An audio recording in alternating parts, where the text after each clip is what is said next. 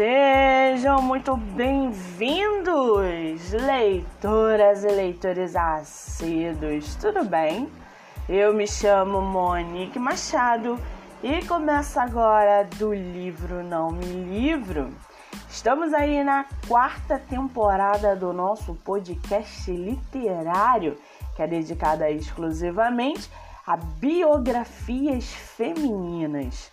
Semana passada falamos sobre o livro da majestosa atriz Fernanda Montenegro e hoje eu trago para vocês a biografia espetacular de Ingrid Bittencourt, a ex-candidata à presidência da Colômbia. Lembrando que esse e outros episódios do nosso podcast literário você pode ouvir pelo Spotify e Anchor. Muito bem. No livro Não há silêncio que não termine, Ingrid Bittencourt, filha de uma tradicional família colombiana, educada na Europa, resolveu abandonar a segurança de uma vida confortável para dedicar-se aos problemas de seu conturbado país elegendo-se sucessivamente deputada e senadora, Ingrid fundou em 98 o Partido Oxigênio Verde, com o objetivo de trazer novas esperanças à política colombiana, marcada pela violência sectária e pela corrupção interessado em promover o diálogo entre as diversas facções da guerra civil que há décadas dilacera a Colômbia, a jovem senadora resolveu em 2001 lançar sua candidatura a eleições presidenciais. No ano seguinte, durante uma viagem de campanha ao único município governado por um prefeito de seu partido, a candidata, então mal colocada nas pesquisas, foi sequestrada por um comando das Farc. Junto com diversos assessores e seguranças, num episódio até hoje mal explicado. Antes de continuar esse episódio, eu preciso abrir um parênteses aqui para dizer que durante toda a leitura fica muito explícito que Ingrid tenha sido sequestrada pelos próprios apoiadores e não opositores, como diziam na época, ou seja, uma grande armação política para tirá-la da jogada presidencial. Levada para o interior da selva em inúmeras viagens de barco, caminhão, caminhão e marchas a pé, Ingrid se viu repentinamente desligada do convívio dos amigos e da família, isolada do mundo exterior em meio a guerrilheiros fortemente armados. A autora de Não Há Silêncio que Não Termine passaria então mais de seis anos em poder das Farc.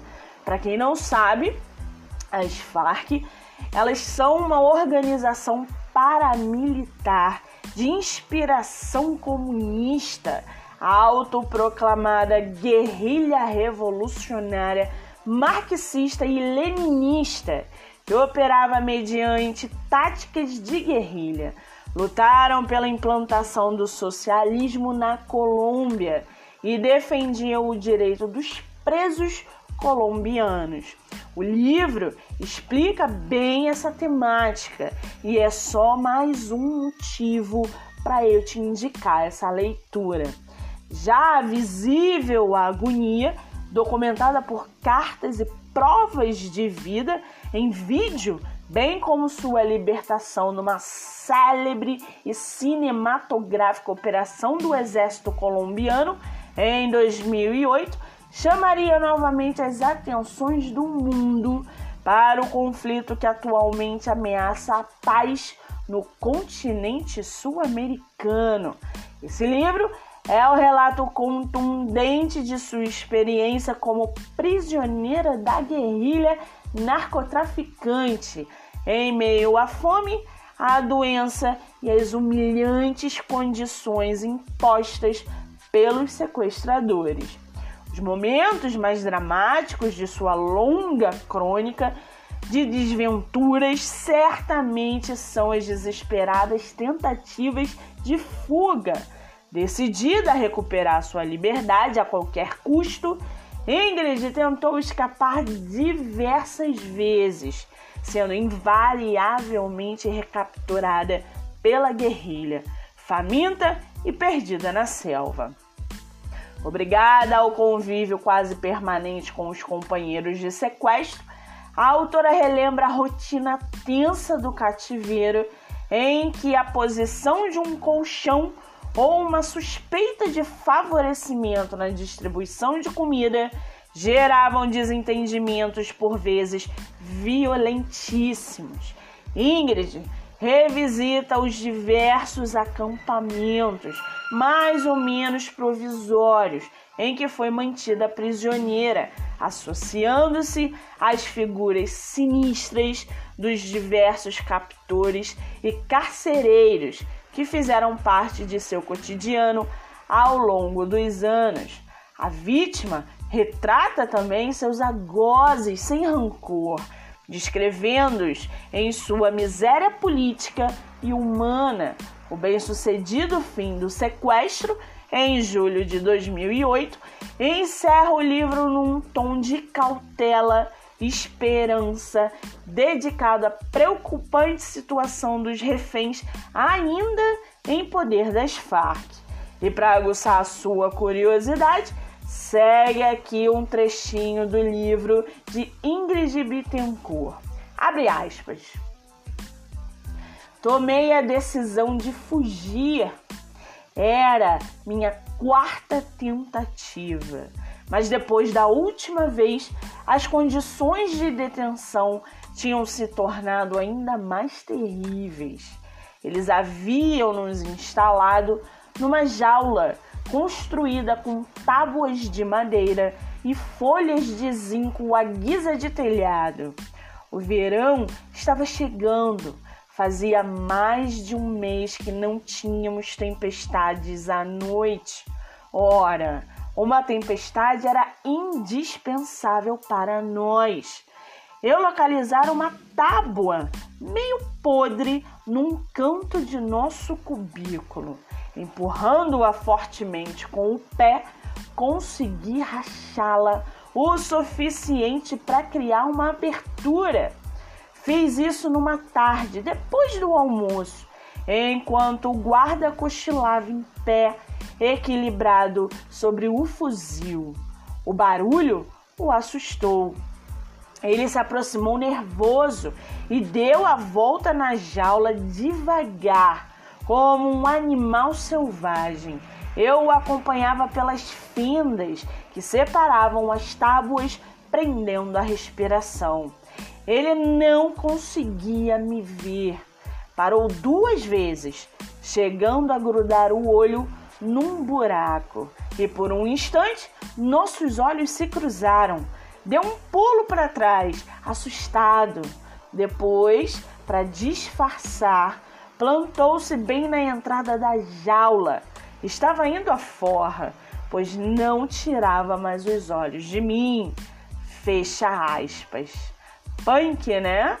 E antes de finalizarmos o episódio de hoje, seguem aqui nossos novos colaboradores para que vocês possam conhecê-los um pouco melhor. Nossa primeira colaboradora é a escritora Lau Silva autora de diversos livros, entre eles A Volta da Paixão, Seduza-me Outra Vez, Espanholinha, Amores e Mágoas, Irena, o Anjo da Dor, que é um drama real, e o seu maior sucesso, Pecado Moreno.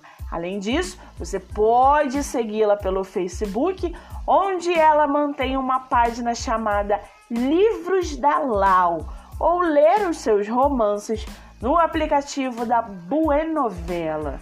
Nosso segundo colaborador é a live literária Batendo Papo com o Escritor, que acontece a cada 15 dias no meu Instagram, MoniqueMM18. Na próxima live, estarei conversando com a escritora Isabela Duarte, autora do livro A Ilha das Cartas.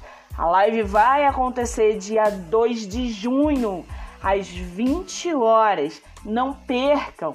Vocês também podem me seguir no Instagram, que é MoniqueMM18 ou ler o meu livro O Homem do Quarto Andar, que já está disponível no aplicativo da Buenovela.